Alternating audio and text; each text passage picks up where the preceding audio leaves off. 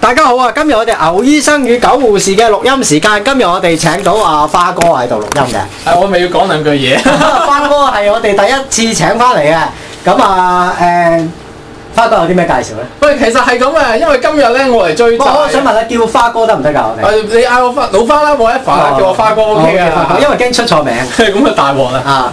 咁我哋咧就點解我會喺度咧？因為我係追債啊，追緊債啊晒發哥話晒咧，我都幫過呢個啊狗護士咧，就做咗一一排打雜咁樣啦。咁係我咧就過嚟呃酒飲，咁我咧就因為其實我識啊阿狗護士咧，幾年之前我呃過佢啲酒飲，我覺得哇回味無窮啊！係多謝阿花 哥上嚟啊，真嘅。所以我咧今次又再呃個酒，咁啊順便咧就多謝做下發哥錄音咁樣。誒嗱、我哋今日錄一條聲咧，就叫呢個嘅 M 型社會。 M 型社會啊咁。咧，我哋頭先係傾開嘅，就係、話，即係點解誒呃阿花哥有啲同學仔咧，就即係短，即係佢再見翻面嘅時候就生咗細路咁，點解？即係我又唔生啊，花哥又唔生啊。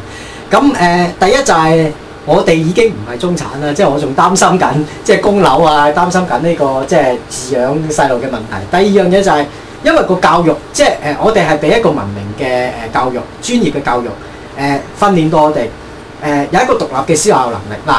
嗱、誒、我舉翻一個例子啊，七幾年嘅喂，你時候，你使唔使講下咩叫 M 型社會先？M 係咪麥當勞嗰個唔 M 係啊？唔係唔係誒嗰個數字係麥當勞嗰個 M 啊，即係因為以前個社會就比較即係 U 型一啲嘅，或者 V 型一啲嘅嘛，而家就 M 即係型啦乜嘢係 U 型啊？有乜嘢係 U 型咧就啊 M 型就係兩邊好對立嘅，即係一上一落好大嘅。但我係哋有冇睇呢個報紙先？誒嗱，M 型社會其實就係代表呢個麥當勞咧嗰啲咁嘅難麥難民喎，啲人冇嘢做呢啲啊，去廿四小時煲入去咁樣喺度好似行乞咁，嗰啲社會係咪叫 M 型社會都係㗎？係咪先嗰？啲真係 M 型社會啊！你你係咪話我啲同學係走去做難民唔啊？ 係嗱，阿阿花哥，我話俾你聽，麥當勞咧，我真係未瞓過，公園我瞓過啊嚇。嗰陣時我連麥當勞，我嗰陣時誒，我記得誒麥當勞有一間咧就開廿四小時嘅，就喺尖沙咀。咁咧我嗰陣時細個咧都誒瞓過，就趕你走嘅。啊就係而家就即係文明啲啦，佢又唔趕你走嘅，即係而家最多即係佢廿四小時開門，佢咪啪啪你啦咁樣樣啊。以前就唔俾你仆喺度瞓嘅，真係會趕你走。咁啊，我覺得都係一個悲劇嚟嘅呢個都。咁啊誒，講翻呢個生細路。喂，唔好講住啊，你最好頭先你頭先有 U 有 W，你咩係 U 型社會先嗱，U 型社會咧就係一個誒、呃即係比較誒、呃七幾年啲嘅社會就係話誒，佢哋嗰個反彈咧就係一係就零，一係就好多，中間嗰、個、呃、界線咧就會即係有有錢人會好多，窮人會好多，誒、即係冇中產啊冇咁中產啊樣，即係得對立面嘅啫。係啦係啦啊，我冇啱啱我講到我窮人啊，咁樣我就要共你家產，係啊咁啲有錢人就要 家產。咁誒同埋佢哋嗰個彈氣係會好快嘅，即係慢慢朝咗一個 U 型嘅渠道去上嘅，即係你覺啊得你有有辦法咁嘛？係啊由我由呢個由冇到去有嘅。係而家 M 型就冇乜辦法，即係你拗甩個頭都冇辦法嘅社會嚟嘅。咁澳門咧，澳門係咪一個 U 型社會啊？嗱，澳門我自己嘅睇法啊，即係啊，第一我喺即係澳門都搞咗一段時間嘅生意。澳門誒係、一個，我覺得都唔知係咩型嘅 社會，幾型嗱因為澳社會門啊一個好好有兼容性嘅地方。即係講起今次阿花哥提一提澳門，我要講澳門係一個好有兼容性嘅地方。你做唔到好人，可以做壞人。咁誒點解咧？唔係我又唔係咁諗喎，你做唔到壞人，你唯有做窮人啫喎。係澳門好得意。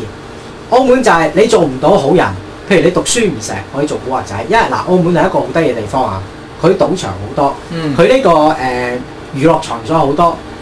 阿爸阿媽可能都係誒、呃管理性工作者揾食，阿爸阿媽可能都係放數揾食，佢唔覺得係一回咩事嚟㗎。教你書嗰個先生，阿哥可能做緊古惑仔，阿老豆或者係做緊賭場，老婆喺葡京做打荷。啊佢哋冇任何問題喎。你而家話俾你聽，我老婆喺麻雀館做凳腳㗎，啲人會啊，即係點啊？即係睇小你咁樣啊係？啲人會覺得你古惑仔啊嘛，即係唔係好人哦但係澳門唔係㗎。嗱，等於香港做警察，你要報㗎嘛。誒、你身家清唔清白啊？誒，屋企有冇黑社會啊？澳門你報嚟嘥氣啦， 即係嗰啲嘢飲你嘅啫，係咪啊？嗰啊你嘅意思係澳門咧就係一個啊誒點講咧？兼容性大啲嘅社會。係比較獨立睇嘅，我睇你淨係睇你嘅啫。咁係你香係港我睇你睇埋你阿係啊媽嘛㗎嘛，睇睇嗱成個即係睇家一個價值咁啊嘛，。咁澳門就好得意嘅，因為即係佢哋地方細，誒、呃個娛樂事業豐富。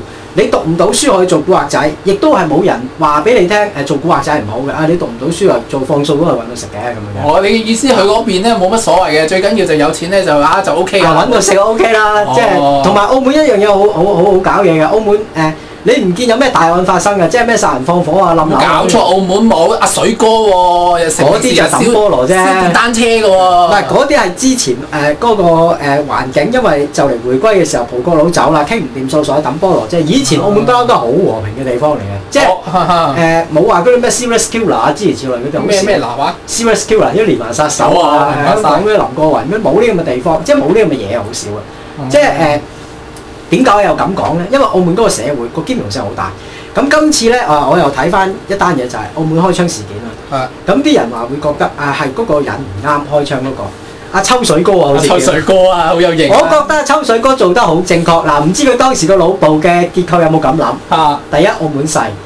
如果呢班人搞暴動，衝咗去一啲嘅賭場區，衝咗去一啲嘅誒旅遊區，係會好麻煩。佢當時係用一個適當嘅武力去制止一個乜暴力屌我我平民啫喎，遊行你拿支槍對住個天對我，你佢仲話對叫住做個？天啫，佢唔係對住你啊嘛。但係冇嘢啊，你試下大家睇電影咋？你試下去泰國遊行啦，佢攞支槍懟撚住你，得遮添啊！屌你！ 你唔可以咁啊樣比較噶嘛誒、？我我我自己個意念係咁樣樣嘅，即係誒佢嗰個、誒做法係正確，嗯如果一個適當嘅武力去鎮壓，誒佢係因為澳門太細，同埋澳門我即係澳門住咁耐做咁耐嘢，澳門係一個兼容性好強嘅地即方。係所以可以兼容你用暴力咁樣啦，唔係咪？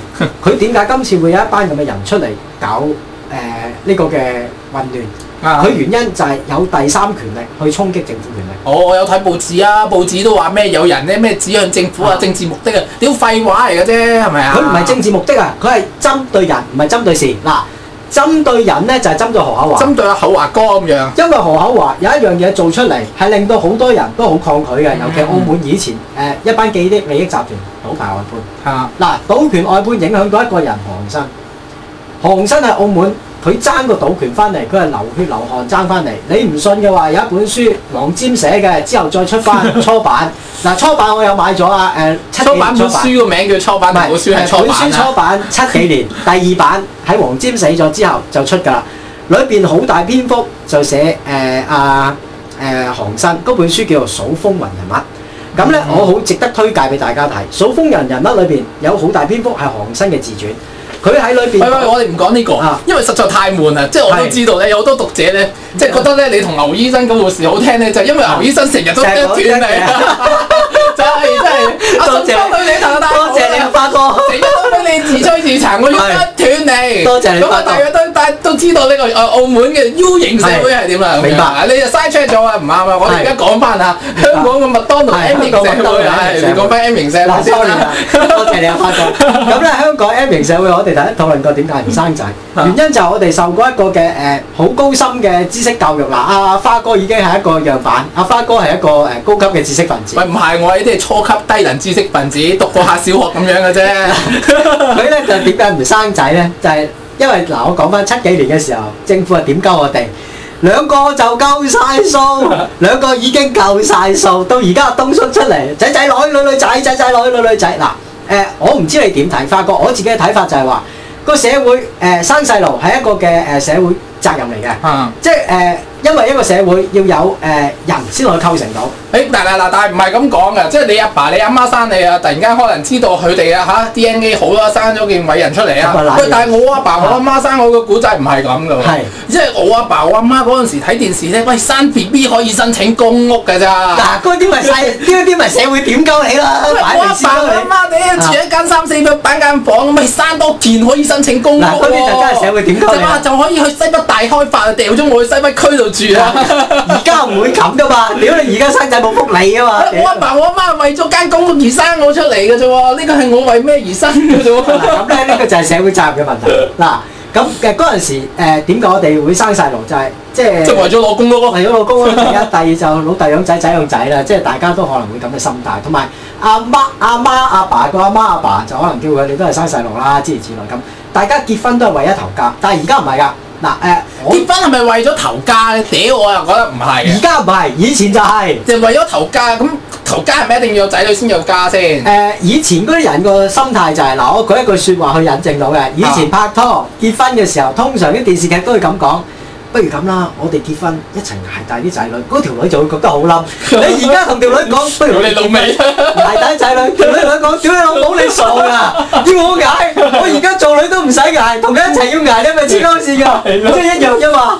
即係所以嗰個誒情況已經係變咗㗎啦， 即係點樣變咗先？變咗係人嘅價值觀變咗啊，個社會嘅誒即係價值觀亦都變咗。嗱，而家一頭家係兩個人，以前一頭家誒即係 exactly 最少啊都要有四個人。即係阿爸阿媽兩件咁樣。係啊，阿爸阿媽兩件，或者阿爸阿媽楞阿阿阿爺阿嫲，你而家都唔想同阿爺阿嫲住啦，喂大佬佬啊，唔好搞 我啦。好，但係我覺得你就唔，我覺得唔關事嘅，只不過因為而家實在太貴生仔女嚇，我哋睇電視都有講嘅，譬如幾多萬、幾多萬、幾多萬，我哋冇咁多萬啊。唔係以前啲人啦，嗱，嗱你以前啲人都係咁樣計㗎，即係啊以前啲人但係唔識咁計條數啫嘛，同埋以前啲人你嘅嘅意資思源以前係冇數學嘅，唔係冇錯，即係以前啲人唔會咁樣計啊，覺得仔女係自己出嘅，佢哋一定會俾好多嘅投資落去，或者以前有一個態度就係話係天生天養啦，係係，但係通常都係咁啊。不過我啊覺得唔係啊，只不過以前冇 condom 啫，屌你波完嘢之後十二小心啊，係咪先？夜晚又冇得卡拉 OK 喎，咁我明我喺間房度，我同條女咪一玩對打咯，雙打打下打下咪打咗我出嚟啫嘛。你你而家可以喺屋企啊對住個電腦玩單打啫，不過以前嗰啲溝落口嗰啲我啦。係咪啊？ 即係以前都有哎嘅。以前都有夠啦，即係以前嘅避孕方法唔同，咁樣就爭渣少少，咁所以就生咗你又生咗我。可能係嗱，我覺得就係阿花公嘅懶有成個腦都係咁啦，懶懶窒窒到啊牛醫生 一樣。人哋唔同㗎，人哋嘅人工我增十唔倍係人工唔好睇啊，牛醫生個腦又係呢咁嘅嘢，成個腦都係嗰啲閪啊，撚下波啊喂，咁我咪唔講呢啲有咩講啊？ 你講人生意義咩？我我同大家講翻一樣嘢就係，而家啲人係清晰咗，即係喺生細路裏邊，佢覺得一個係投資嚟。以前生細路唔係投資，係一個建構家庭嘅責任。唔係唔係唔係，我啊覺得唔關事嘅咧，等下容許我啊老屈你。即係我哋呢個咧叫做 super paradise 嘛，係購物天堂嘅社會，消費嘅城市嚟噶嘛係。你有能力有消費，你就可以住城市；你冇能力，你冇消費，你就等聽食屎啊！啱啊咁你既然你生仔，其實係一種消費嚟噶嘛。喂，啱啊我知道我都對呢個社會冇咩貢獻，梗係唔撚生啦啊。只不過其實係政府教我唔生唔係啫。以前啲人唔係咁諗噶嘛。以前啲嘢冇冇冇做乜諗嘢啫，真係冇嘢諗啊。冇嘢諗同埋冇咁清晰啊！以前啲人，即係我覺得係以前咧冇咁清晰，睇個問題冇咁誒，即係你簡單複雜化啫，人哋一加一啊等於二，你一加一跟住又有拆解，然後又點同埋拉咁啊誒，樣我咋我自己覺得就係以前嗰輩受個教育冇而家咁即係完善啊！嗱，我哋受好多完善嘅教育，同埋而家誒中產嘅一輩嗰個誒思考能力比較高咗啲。我啊，你終於咧講到呢、個誒、中 point 點啦，就因為呢個 M 型社會咧，就由於呃多咗一班所謂嘅初級低能知識分子走咗出嚟， 冇咁講係咪？因為所以令到佢哋啊咧誒充滿思考啦，嗱諗嘢比較複雜， 諗嘢比較但係但係點解複雜你話會誒誒、呃讀過下書咁樣嘅所謂有呢個知識分子啊，造成一個知識分子，點解佢哋又會唔生咧？嗱，因為佢嗱，你哋喂你就啊你讀過大學啊，或者你讀過高等知識啊，你學嘅嘢喂，我讀數學嘅，咁我或者我讀唔係嘅佢社會學，我都完全唔同啦。我覺得誒大學有一個非常之好嘅教育方式，就係訓練你獨立嘅思考能力。哦，又我哋我哋終於咧就啊，得慢慢得慢慢嚟啦，係啦到到推翻大家諗法，啊就大係學因為學學嘅，分即係嗱，我我析覺得一樣嘢係各位，如果你未讀過大學都唔緊要，你只要一個獨立嘅思考能力就 O K。譬如花哥，我覺得佢係一個好獨立思考能力嘅人啦，筍哥亦都係，牛醫生另外 啊，你有乜鳩佢我啊？撚樣成日都掛撚住啲鹹嘢，我覺喂得。但係佢肯定啊，我覺得係呢呢幾個人裏邊啊，你所謂嘅誒誒受教育嘅機會係最高係佢啦，係咪先？佢背書背得多啫，所以讀咗醫生啦，做咗醫生啦，哦，咁你你背唔背到書啊？背唔到。因為你個腦冇佢咁好啊嘛，人哋個腦發展完唔善係，啊嘛。佢當年讀醫學咋，個撚樣。如果當年睇龍虎豹啊，而家寫鹹股我撚叻㗎啦，屌你！哦，其實 你即係，但係佢都你寫鹹古都唔容易噶，話要寫得出色啊，寫到大家唔係㗎，眼我色嗱，阿花哥，我想問你，你睇過龍虎豹未啊？咁喂，我睇過，嗱，我話俾你聽，第一期龍虎豹我有嗱，你唔係啊係啊，第一期龍虎豹我收埋喺舊屋嗰度嗱，龍虎豹咧第一期咧就真係揾啲港女影，同埋嗰啲古仔，哇，真係有起承轉合。誒，嗰啲古仔而家嗰啲就唔係啊你細啦，個點樣睇鹹？點樣睇龍虎豹？喺邊度睇啊㗎？學校咯，你學校有得睇㗎？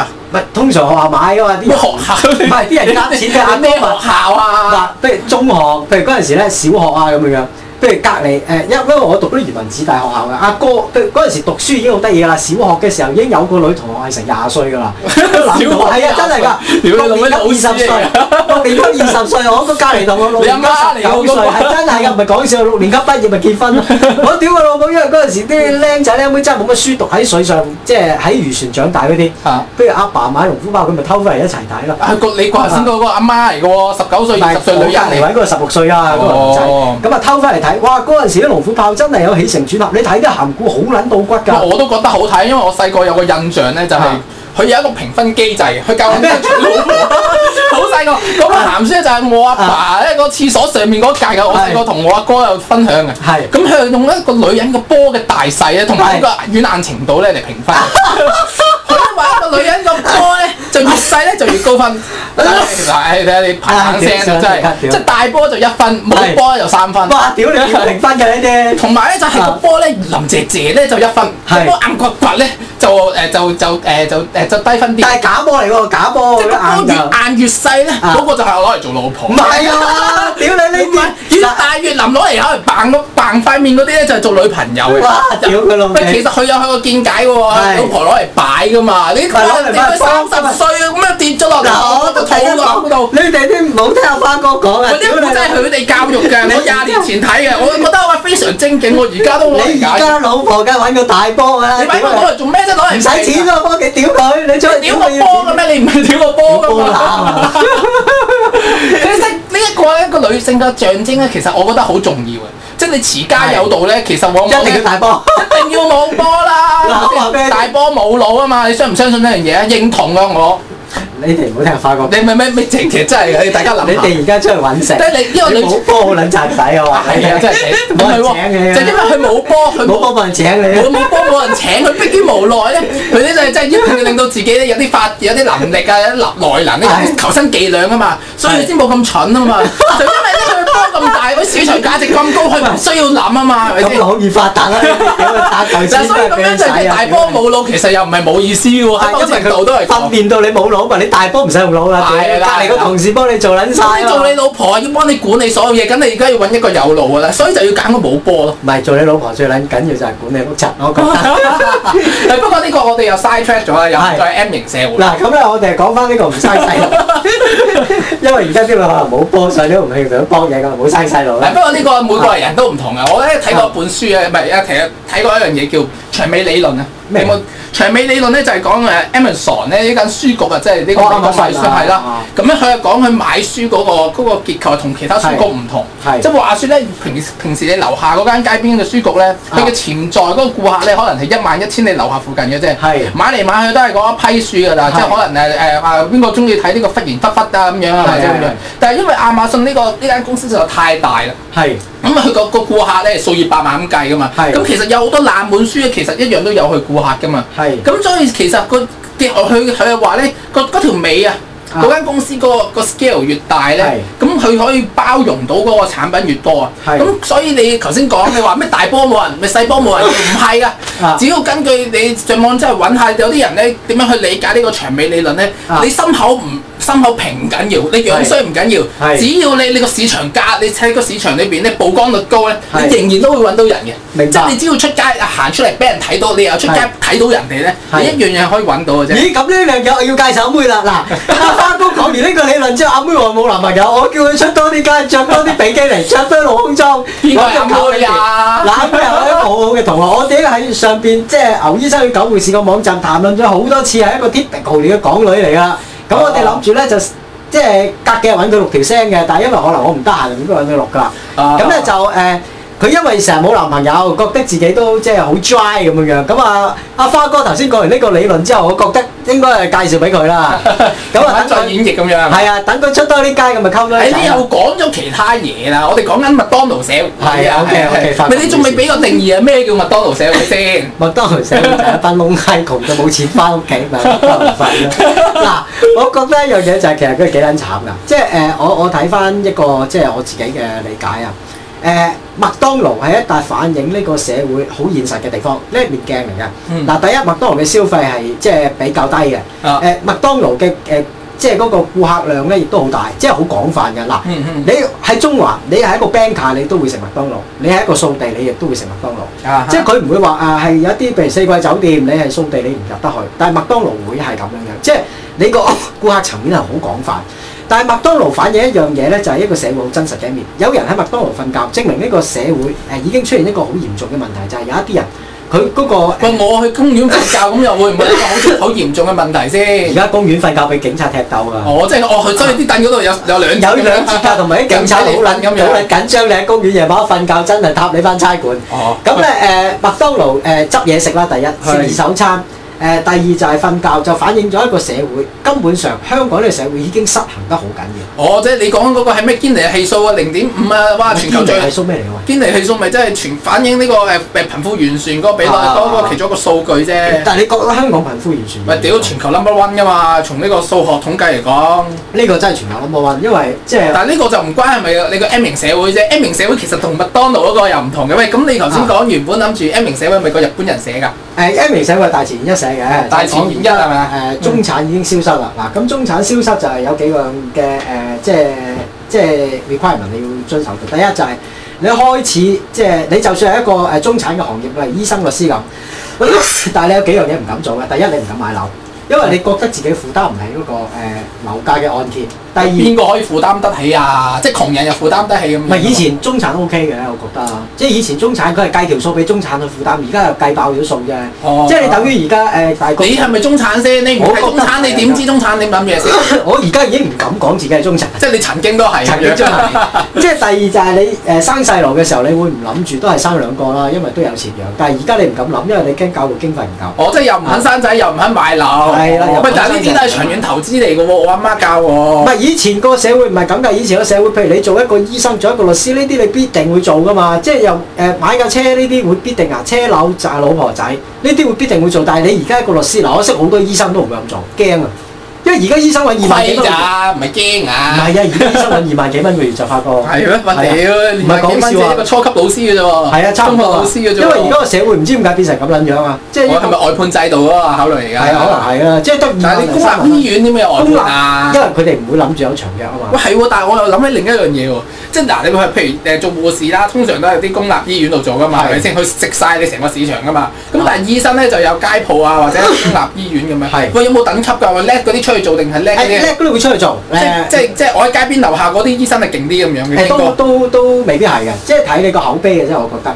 誒嗱誒，好似阿花哥講，以前都即係以前啊，就係私立公立醫院壟斷市場，而家就係私立醫院壟斷市場啦。私立醫院壟斷市場，咁講而緊醫家啊！大多數人買保險啊嘛。我你話養和醫院定誒係 Click 嗱，嗰譬如啲養啊？和啦、浸會啦、誒仁安啦、誒聖德勒薩啦嗰啲，已經開始壟斷咗呢個公立市場。嗱，而家公立市場係俾邊啲人睇咧？攞綜援、哦，急症咯，即係你撞車咗啦，頭甩骨你都唔識講啊，梗係去公立醫院啦。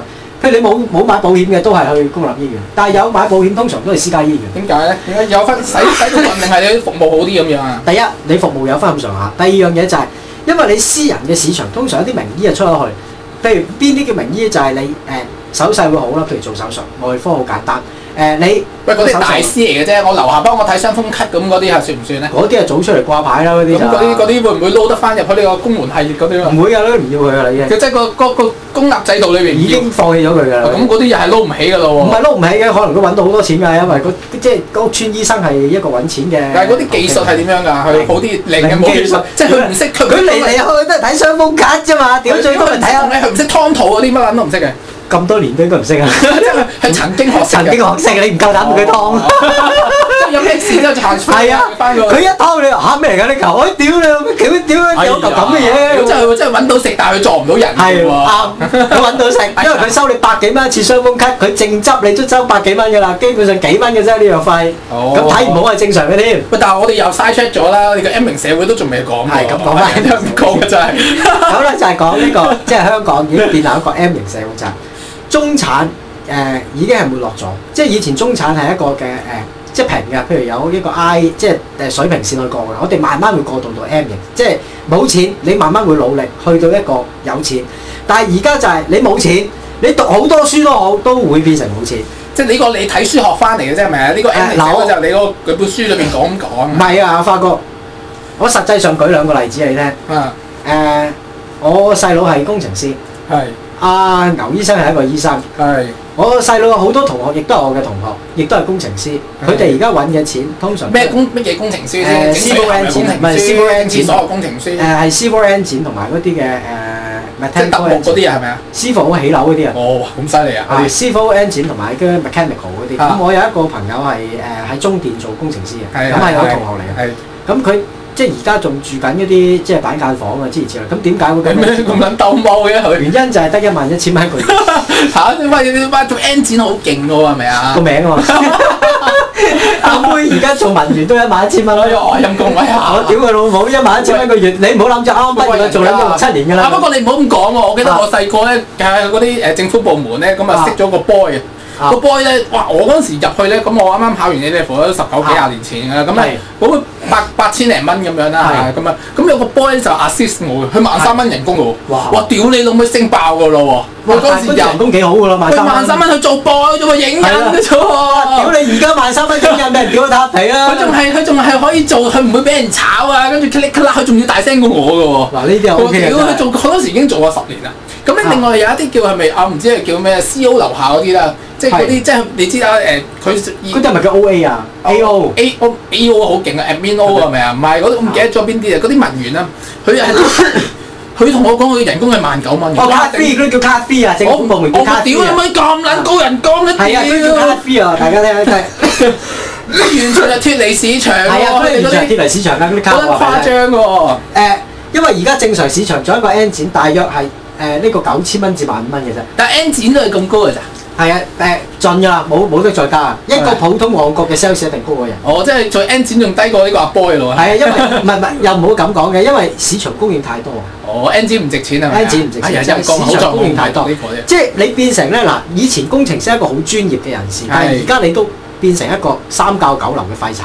喂，但係我我覺得我哋成日都唔知啊噏緊啲咩啊！你話係啲 M 型社會令我諗起另外一樣嘢。係話說我咧小弟以前讀書嘅時候咧學過一樣嘢，就係用個 M 型社會呢樣嘢，即係佢又唔係用咧，但係用個 M 嚟解釋呢個女人嘅女人嗰個市場生產力。係咩咩嚟㗎？係啊，即係話說嗱，啲女孩子啦，由細到大啦，十鳩幾廿歲咧，頭嗰廿年就讀書啦。係咁咧又咁啊，佢哋咧就會有一 B 出嚟做嘢咁樣啦啊係嚇，去到咁上下結婚啦、生仔啦，成班咧就唔出嚟做嘢㗎。係。咁所以就笠咗落去咯。唔係，但係佢唔結婚生仔，唔唔係出去做嘢就係佢佢老就係公結婚啊，結咗婚佢要屙個肚啊嘛，屙個肚冇嘢做啊，咪係先？你大咗 B B 又做咩教書啊啊？咁跟住咧就佢有一年咧要培育個仔女噶嘛，係係咪先？咁所以嗰嗰個年齡嘅時候咧，嗰喺個市場裏邊啊啦，出嚟做嘢嗰啲女人係少啲嘅。係咁啊，女個仔大啦嚇，咁啊冇嘢做嘅，又出翻嚟撈咯係喎。咁嗰陣時三四十歲咧，咁嗰陣時又去翻 M 型嗰個嗰個 wave 咧上翻去咯，去到咁上下啦，就係呢個係咪 M 型社會先？啊都可以咁講嗱喎。呢個 M 係咪又唔同麥當勞嘅 M 咁啊係喎，嚇咁啊，但但係係樣樣嘢都可以 M 啫。阿花哥有一樣嘢講得好啱啊，即係以前啲女人就係帶咗肚誒生咗 B B 之後，喺嗰段時間唔出去做嘢，而家唔得。